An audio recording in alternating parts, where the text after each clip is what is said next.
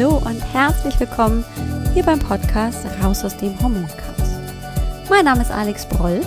Ich bin Heilpraktikerin und Health Coach und ich freue mich so sehr, dass du heute hier bist, dass du eingeschaltet hast und wir wieder ein wenig Zeit miteinander verbringen können. Komm, lass uns gemeinsam schauen, wie du deine Gesundheit wieder selbst in die Hand nehmen kannst, ganz besonders, wenn deine Hormone aus dem Gleichgewicht geraten sind. Und lass uns auch gemeinsam schauen, was du tun kannst, fit, gesund und ausgeglichen zu fühlen. Hallo, willkommen zurück. Ich freue mich ganz, ganz, ganz doll, dass du wieder eingeschaltet hast oder dass du ganz neu hier bist. So lange gibt es den Podcast noch nicht, aber ich habe schon viele, viele tolle Rückmeldungen von Frauen bekommen, die den Podcast gerne hören, die neu dazugekommen sind und äh, auf jede neue Folge schon ganz ungeduldig warten. Und ich freue mich auch jedes Mal, eine neue Folge zu produzieren, denn es ist mir eine wahre Freude, über die Hormone zu sprechen. Und vielleicht ist dir tatsächlich schon das ein oder andere aufgefallen, dass wir eigentlich so jede Folge bisher über Hormone gesprochen haben. Und das wird also heute auch wieder so gehen. Und die wird heute mit Sicherheit, egal ob du schon mal reingehört hast. Und wenn nicht, dann werde ich dir einfach eine kleine Hints geben, auffallen, dass es sich häufig wiederholt, dass also das ganze Bild der Hormone eben nicht nur ein einziges Bild ist, wir haben die Hormone, jene Hormone, das und das und das. Und jedes arbeitet für sich, sondern nein.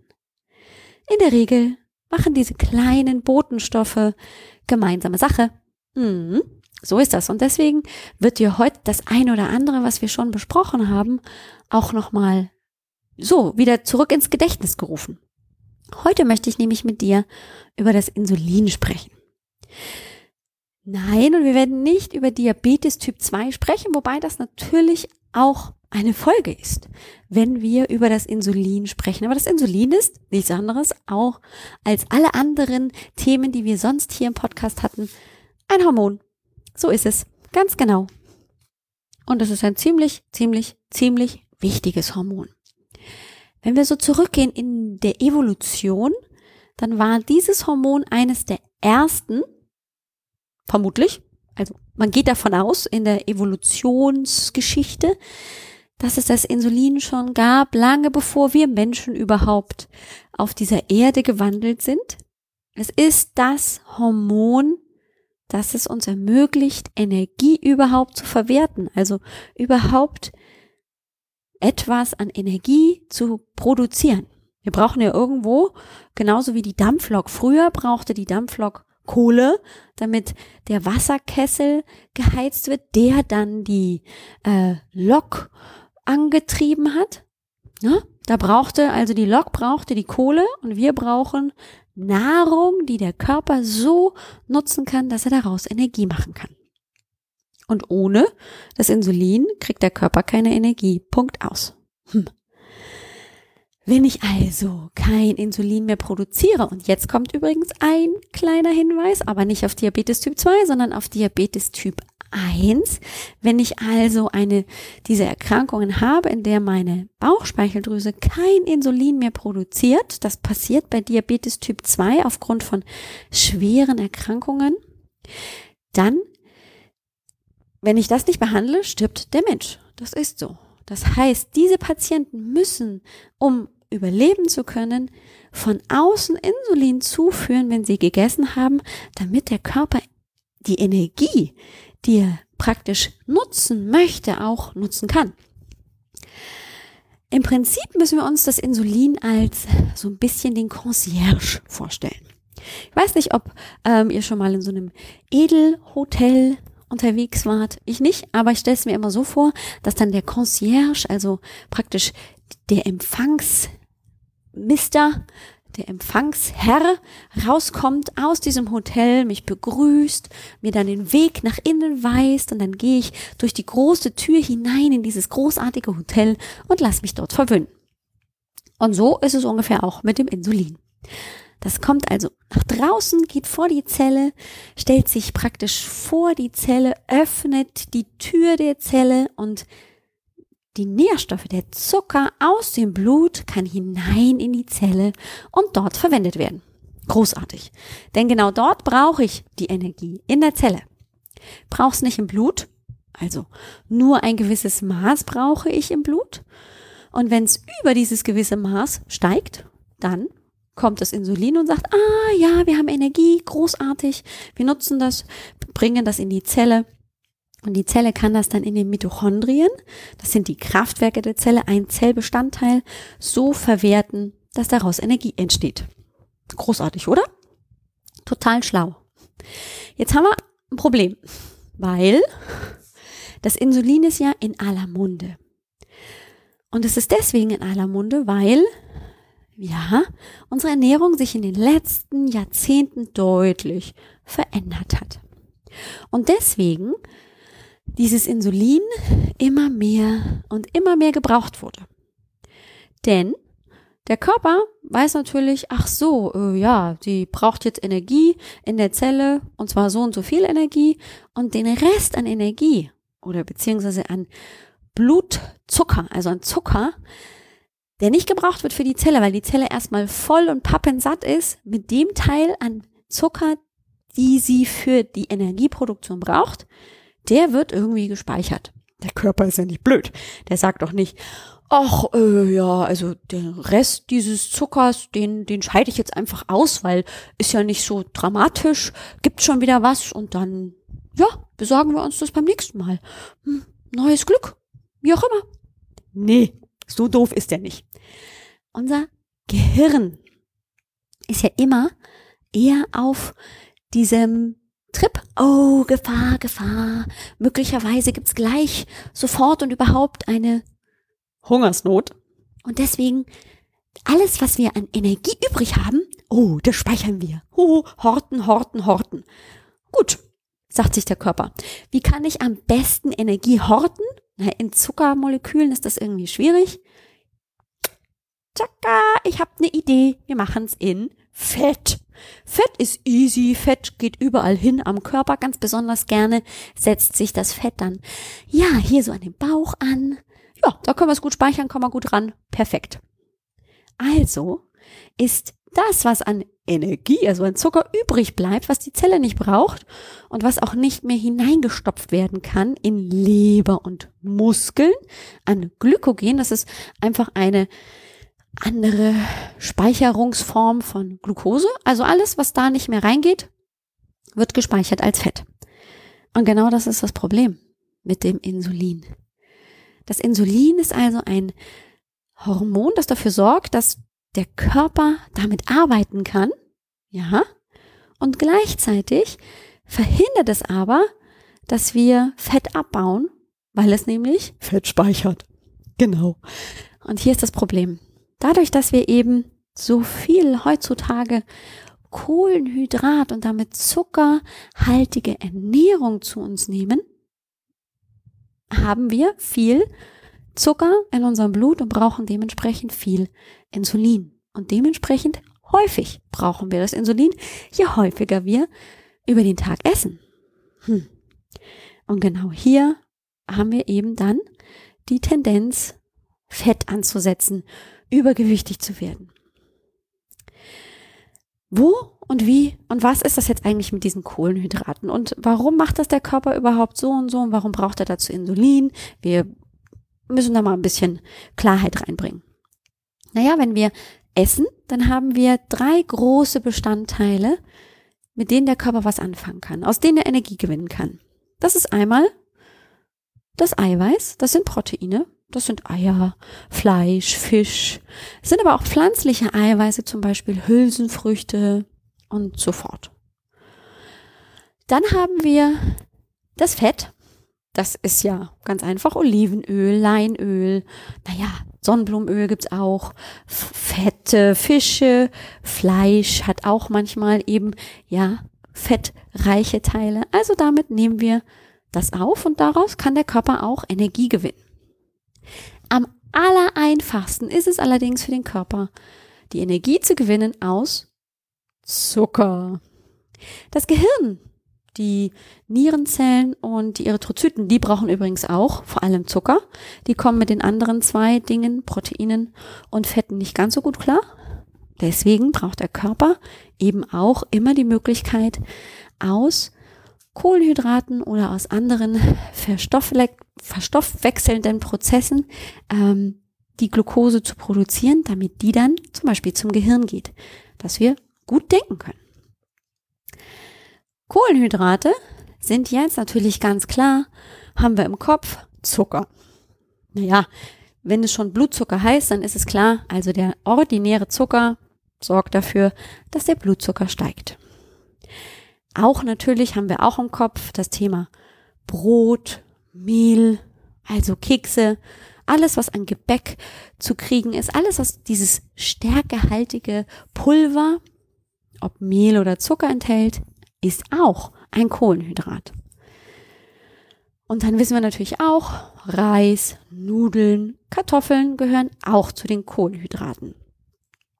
Häufig genug ist es allerdings so, dass Menschen vergessen, dass auch in Obst und in Gemüse Kohlenhydrate enthalten sind. Aber nicht so, so, so stark, beziehungsweise so konzentriert. Und natürlich sind auch andere Stoffe in Gemüse und Obst. So.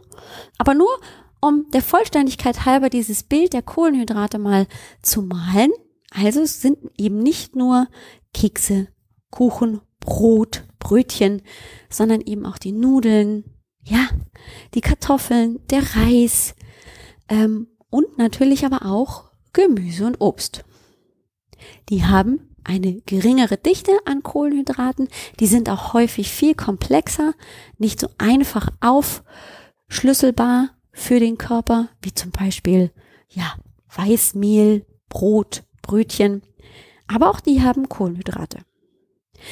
Es ist für uns ganz, ganz wichtig, Kohlenhydrate zu uns zu nehmen. Das habe ich schon gesagt, wegen dem Gehirn, weil das Gehirn den Zucker braucht. Es ist für uns aber nicht wichtig, ob jetzt, oder naja, im Prinzip gehen, geht der Körper immer den einfachsten Weg. Nehme ich den, was geht am einfachsten? Naja, klar, die Glucose irgendwie aus Weißmehlprodukten äh, herauszufiltern. Das geht easy schnell und der Körper hat schnell Energie zur Verfügung. Bedeutet also, der Darm kann die Teilchen aus einem Weißmehlprodukt oder aus einer Nudel viel, viel schneller so zerlegen, dass der Körper an den Zucker rankommt, wie zum Beispiel beim Brokkoli. Das dauert wesentlich länger, weil da ja noch andere Bestandteile drin sind und so viel ist ja in so einem Brokkoli an Kohlenhydrat nicht drin. Aber er kann sich trotzdem da die Kohlenhydrate rausholen. Aber wenn es leichter geht, nimmt er natürlich lieber die Nudel als den Brokkoli. Schon klar. Also, je easier, desto besser. Ähm, und je kleiner, desto besser. Also wenn er nicht so viel zu zerbauen hat, stell dir mal vor, du hast hier ein riesiges Schloss an Lego-Steinen und da muss der Darm erstmal ran und jedes einzelne Lego-Steinchen hier wegnehmen. Oder du hast ein Lego-Stein und der Darm sagt, ja, hier, zack, bumm, geht rein ins Blut, fertig ist die Geschichte. Das geht natürlich viel schneller. Bedeutet aber auch, dass, wenn ich also jetzt viel von diesen sehr einfach verstoffwechselbaren Kohlenhydraten zu mir nehme, also zum Beispiel stärkehaltige Kohlenhydrate, Weißmehl, Nudeln, Reis, dann steigt mein Blutzuckerspiegel. Und das ist nicht gut, weil nämlich die Gefäße auf diesen hohen Anstieg von Zucker im Blut ganz empfindlich reagieren. Das finden die gar nicht gut. Da reagieren die Wände sehr empfindlich und können gegebenenfalls geschädigt werden. Und das will der Körper auf keinen Fall. Ne? Überleben, überleben ist sein Hauptmotto. Das heißt, er schickt jetzt hier Insulin aus der Bauchspeicheldrüse raus da, zack, bumm, let's go. Das Zucker hier los muss in die Zelle.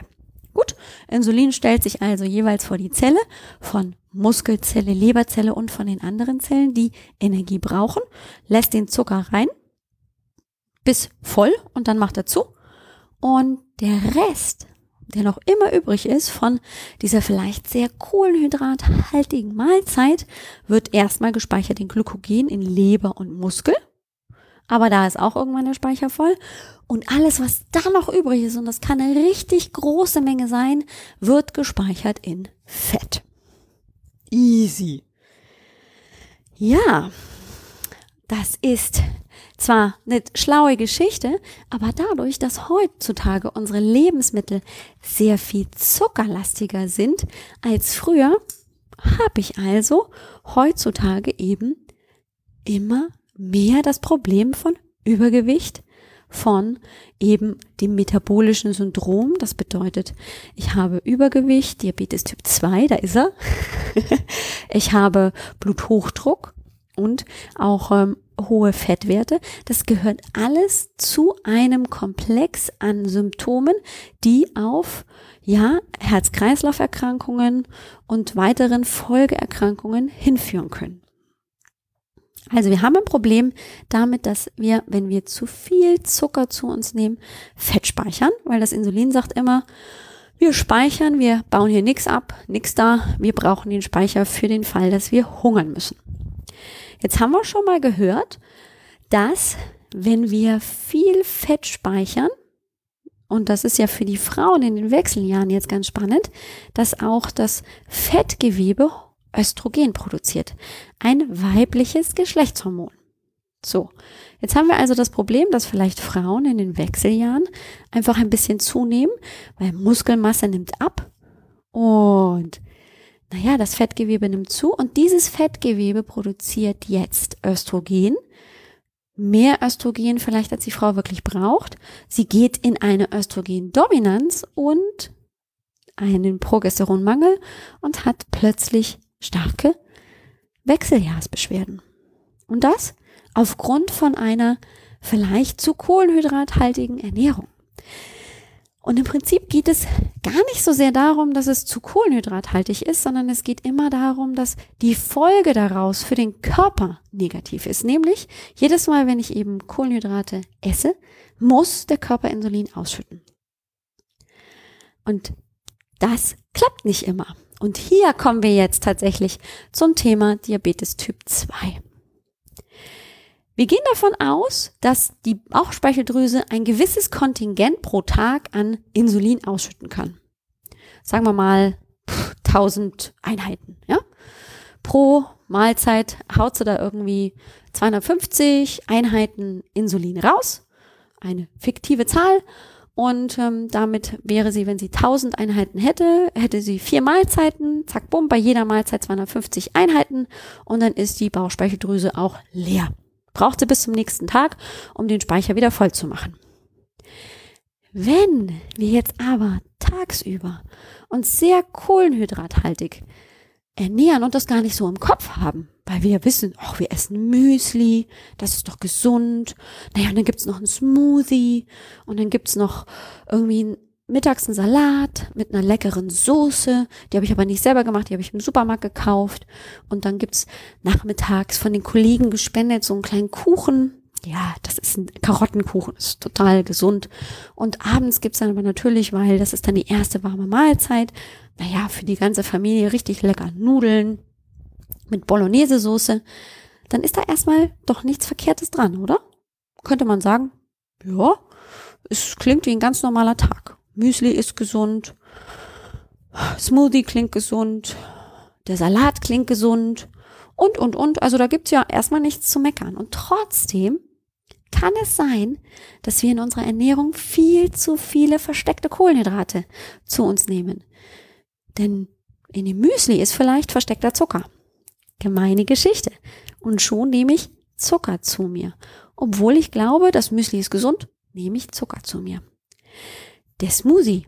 Naja, das ist natürlich kein grüner Smoothie nur mit Salat und Avocado, sondern das ist vielleicht schon noch ein bisschen gesüßt. Mit einem Apfel, mit einer Ananas, mit ein paar Trauben, Banane. Und schon nehme ich auch wieder Zucker zu mir. Fruchtzucker, Zuckerbestandteile aus dem Obst. Der Salat ist super mittags. Die Soße dazu, naja, wenn die gekauft ist, dann ist die natürlich möglicherweise haltbar gemacht durch Zuckerzusatz. Und so geht es weiter und weiter. Das heißt, unsere Ernährung ist sehr kohlenhydratlastig aufgebaut, weil natürlich auch der Körper immer mehr realisiert hat im Verlaufe der letzten Jahrhunderte, Jahrzehnte, Jahrtausende. Das ist aber einfach mit dem Zucker, das ist fein. Als wir noch in der Höhle waren, da haben wir gegessen, was auf den Tisch kam. Ja, das war halt dann mal das Mammut äh, mit all seinen Innereien und äh, seinem Fett und natürlich auch dem Fleisch. Naja, und dann gab's im Sommer, gab's die Beeren, großartig, die gab's aber halt nur im Sommer. Und äh, das war's. So richtig viel äh, Kohlenhydrate in Form von Zucker gab's nicht. Ja, es gab Honig, aber da musste ich mich ganz schön anstrengen und schneller sein als der Bär, um in den Honig, um an den Honig zu kommen. Das heißt, es hat sich natürlich viel verändert in unserer Ernährung in den letzten Jahrzehnten seit der Industrialisierung und das macht uns heutzutage Schwierigkeiten. Das verändert also meinen Hormonhaushalt, ganz besonders das Insulin. Das Problem ist mit dem Insulin nämlich noch folgendes. Bevor überhaupt sich so ein Diabetes Typ 2 einstellt, passiert nämlich folgendes im Körper.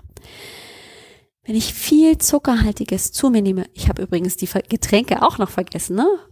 Den Alkohol, den Kaffee mit Milch oder eben auch die ganzen Süßgetränke. All diese Sodas, die man heutzutage trinken kann, trinken kann, die einfach voll sind mit Zucker. Die gehören natürlich auch mit dazu, machen genau die gleiche Reaktion mit dem Körper wie, naja, eine kohlenhydrathaltige Mahlzeit.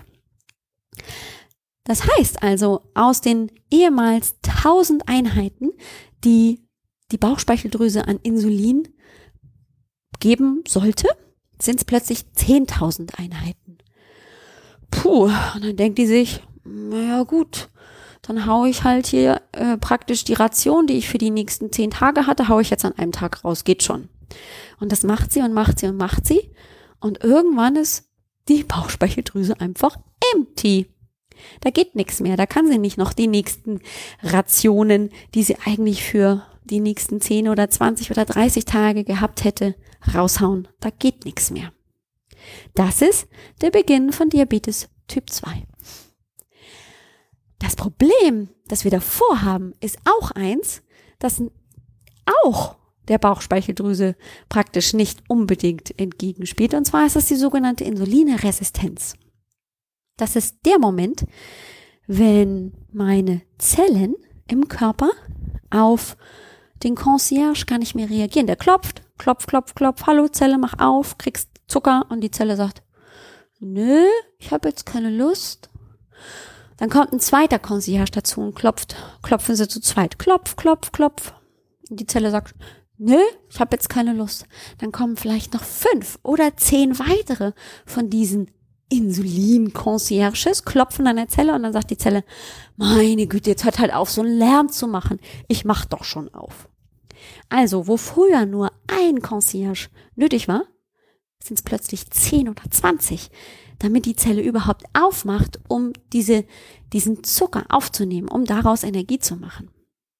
Das heißt, jetzt braucht der Körper an sich schon mehr Insulin, nicht mehr nur 250 Einheiten pro Mahlzeit, sondern dann eben 750.000 Einheiten. Und genau so entsteht praktisch mein Diabetes Typ 2. Hm. So, Diabetes Typ 2 bedeutet, hm, meine Bauchspeicheldrüse kann nicht die Menge an Insulin produzieren, die ich bräuchte, beziehungsweise sie ist einfach empty. Und ich muss irgendwie trotzdem dafür sorgen, dass mein Blutzuckerspiegel sinkt. Deswegen müssen Menschen mit Diabetes Typ 2 entweder Tabletten nehmen oder dann schlussendlich auch Insulin spritzen. So. Und genau hier können wir aber etwas tun. Denn Bewegung, Bewegung am ganzen Körper, vor allem auch der Muskeln, also Krafttraining, sind großartig, um diese Insulinresistenz wieder zu vermindern, um die Aktivität jeder Zelle wieder zu erhöhen. Ja, wenn ich Sport treibe, braucht der Körper mehr Energie. Und diese Energie muss ja wieder aus den Speichern, den Fettspeichern zum einen, aber natürlich auch aus dem, aus der Nahrung sich holen. Und das kann er tun. Der Körper reagiert also praktisch mit der Ernährung aktiver, er aktiviert seinen Stoffwechsel und jede einzelne Muskelzelle braucht auch wieder mehr Energie, weil die muss ja dann beansprucht werden, diese Muskelzelle. Und das bewirkt, dass wieder weniger Insulin pro Zelle gebraucht wird, um überhaupt den Zucker in die Zelle zu bringen. Also, halten wir fest, ganz, ganz wichtig, das ist die Kernbotschaft heute, wenn es ums Insulin geht, ganz, ganz wichtig ist hier die Bewegung und ganz besonders das Krafttraining. Und das bedeutet nicht, dass du dich jetzt im Fitnessstudio anmelden musst und hier wie eine Verrückte plötzlich dich an den Geräten vergnügen musst, sondern das bedeutet, du kannst alles Mögliche machen. Du kannst einfach nur walken gehen und nimmst die Arme kräftig mit und ziehst die Knie ein bisschen höher. Oder du gehst ähm, vielleicht mit Freundinnen zu einer Zumba-Klasse oder zu einer Step-Aerobic-Klasse oder ähm, machst Zirkeltraining.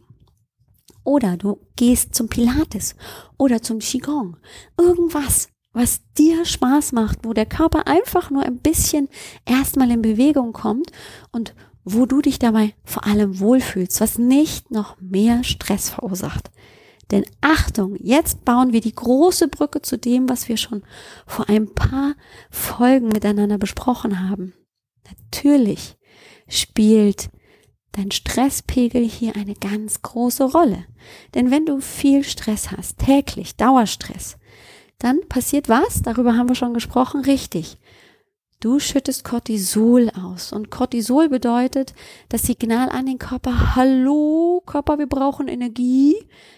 Es wird Energie freigesetzt aus diesen Speichern, aus Glykogen und die hat er ja in Leber und in Muskeln. Und genau da holt er sich also jetzt die Glucose her, die ist schnell verfügbar und dafür braucht er wieder richtig Insulin. Und genau darum geht es, den Insulinspiegel möglichst stabil und niedrig zu halten. Wichtig ist natürlich dann auch, um das zu erreichen, auf diese extremen Zuckerschübe zu verzichten. Und wie geht das? Verantwortungsbewusst mit dem Essen umzugehen. Sich darüber klar zu machen, was ist in meinem Essen drin. Am einfachsten kann ich natürlich mich hinstellen und selbst kochen. Das heißt, ich koche aus den frischesten und natürlichsten Zutaten meine Mahlzeiten. Aber nicht immer, keine Frage, klappt das. Ich kann mich nicht mittags im Büro in die Küche stellen und sagen, ey Chef, ich habe jetzt mal hier eine Stunde gerade keine Zeit. Ich muss mal gerade mal hier mein gesundes Mittagessen kochen. Das klappt halt nicht immer, schon klar. Aber sich bewusst damit auseinanderzusetzen, was esse ich, was ist da drin und kann ich auf bestimmte Inhaltsstoffe grundsätzlich verzichten? Kann ich irgendwas vorbereiten? Kann ich doch irgendwie möglichst natürlich mich noch ernähren? So dass ich also auf Fertiggerichte, auf irgendwelche Zusatzstoffe verzichten kann. Dann habe ich schon ganz viel gewonnen. Grundsätzlich gilt immer, wenn du isst, versuche doch auch mit einem Eiweiß die Mahlzeit zu gestalten. Egal ob ein Ei oder mal ein Quark oder ein Fisch oder auch was pflanzliches, Tofu. Wenn der Körper auch Eiweiße hat, dann holt er sich die Energie nicht nur aus den Kohlenhydraten, sondern natürlich auch aus dem Eiweiß und grundsätzlich macht eine zusätzliche Eiweißkomponente auch satt. Der Magen hat ein bisschen mehr zu tun, um das Eiweiß zu zersetzen und das dauert ein bisschen und das sendet dann praktisch ans Gehirn das Signal, äh, hallo, wir sind jetzt dann hier erstmal beschäftigt, brauchst nicht noch mehr darunter schicken. Und ganz wichtig ist natürlich auch, klar, das Gemüse. Und zwar nicht nur wegen den Kohlenhydraten, die sind da ja zwar enthalten, aber vor allem wegen der anderen Inhaltsstoffe, wegen den Ballaststoffen den Vitaminen, den Spurenelementen, den Mineralstoffen. Das ist ganz, ganz, ganz, ganz wichtig. Und zum Schluss, schau doch mal nach deinen Spurenelementen. Chrom und Zink sind zwei wichtige Spurenelemente, die häufig genug bei Menschen, die einen sehr hohen Insulinspiegel haben, also in die Richtung Insulinresistenz gehen, der sehr niedrig ist. Und diese beiden Spurenelemente können den Insulinhaushalt wieder ausgleichen. Dann gibt es noch ein Gewürz, den Zimt. Ja, in der kalten Jahreszeit, da sind wir in der Regel auch auf Zimt sehr versessen. Das macht warm, es wärmt. Es wirkt aber tatsächlich auch Blutzuckerspiegel ausgleichend. Inzwischen hat man sogar wissenschaftlich nachweisen können, dass Diabetespatienten, also Diabetes Typ 2 Patienten mit einer Gabe Zimt, also mit Zimtkapseln, ihren Blutzuckerspiegel besser regulieren können. Also warum nicht auch mal bei den Mahlzeiten auf Zimt zurückgreifen? So, jetzt haben wir uns also das Insulin mal sehr deutlich angeschaut. In der nächsten Folge werden wir uns dann mal genauer mit den Wechselwirkungen auseinandersetzen. Wie ist das denn mit dem Cortisol, dem dem Insulin. Wie wirkt das übrigens auch auf die Schilddrüse und was macht das Glucagon? Über das haben wir heute noch gar nicht gesprochen. Und ähm, was bedeutet das eigentlich im Gesamtkonzept meines Körpers? Wie wirkt das Insulin auf andere hormonelle Systeme? Da werden wir ein bisschen drauf eingehen. Da freue ich mich schon drauf. Ich wünsche dir eine großartige Woche. Hab einen ganz, ganz tollen Tag heute nach dieser Folge. Und wenn du jetzt dir die Frage stellst, puh, ich weiß jetzt gar nicht, habe ich eine Insulinresistenz? Reagiere ich da irgendwie drauf? Ist das irgendwie ein Thema für mich? Ja, dann lade ich dich ganz herzlich ein. Mach doch mal einen Fragebogen. Den findest du auf www.alexbroll.com. Dort findest du nicht direkt ähm, etwas zum Insulin, aber das wirkt oft ineinander. Gerade zum Beispiel bei einem erhöhten Cortisolspiegel kann sich auch das auf den Insulinspiegel auswirken. Also da kannst du praktisch indirekte Rückschlüsse schon mal darauf ziehen, ist bei dir der Insulinspiegel in Ordnung oder vielleicht spielt er ein bisschen verrückt. Und manchmal sind es ja auch noch andere Symptome, die da mitspielen. Also lade dir ruhig mal den siebenseitigen Fragebogen ganz kostenlos runter und geh einfach mal durch die Fragen. musst du einfach nur ankreuzen, was für dich zutrifft und dann kriegst du so eine kleine Idee, was da vielleicht gerade bei dir hormonell nicht ganz so rund läuft. Und wenn du möchtest, lade ich dich auch ganz herzlich zur kostenlosen Hormonsprechstunde ein, die ich veranstalte.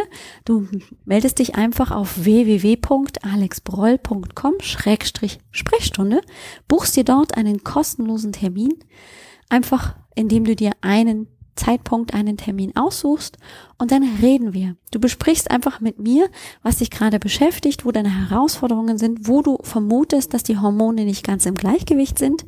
Ich gebe dir so meine, praktisch meine Expertise, meinen Blick auf die Dinge und erzähle dir auch, wie Hormoncoaching funktioniert. Und ähm, dann hast du möglicherweise schon die ersten Schritte, was du tun kannst, um dein Hormongleichgewicht wiederherzustellen. Ich freue mich, wenn wir uns dort also treffen bei der kostenlosen Hormonsprechstunde. Ich freue mich, wenn wir uns nächste Woche wieder hören und wünsche dir einfach nur alles, alles Gute bis dahin. Mach's gut. Ciao!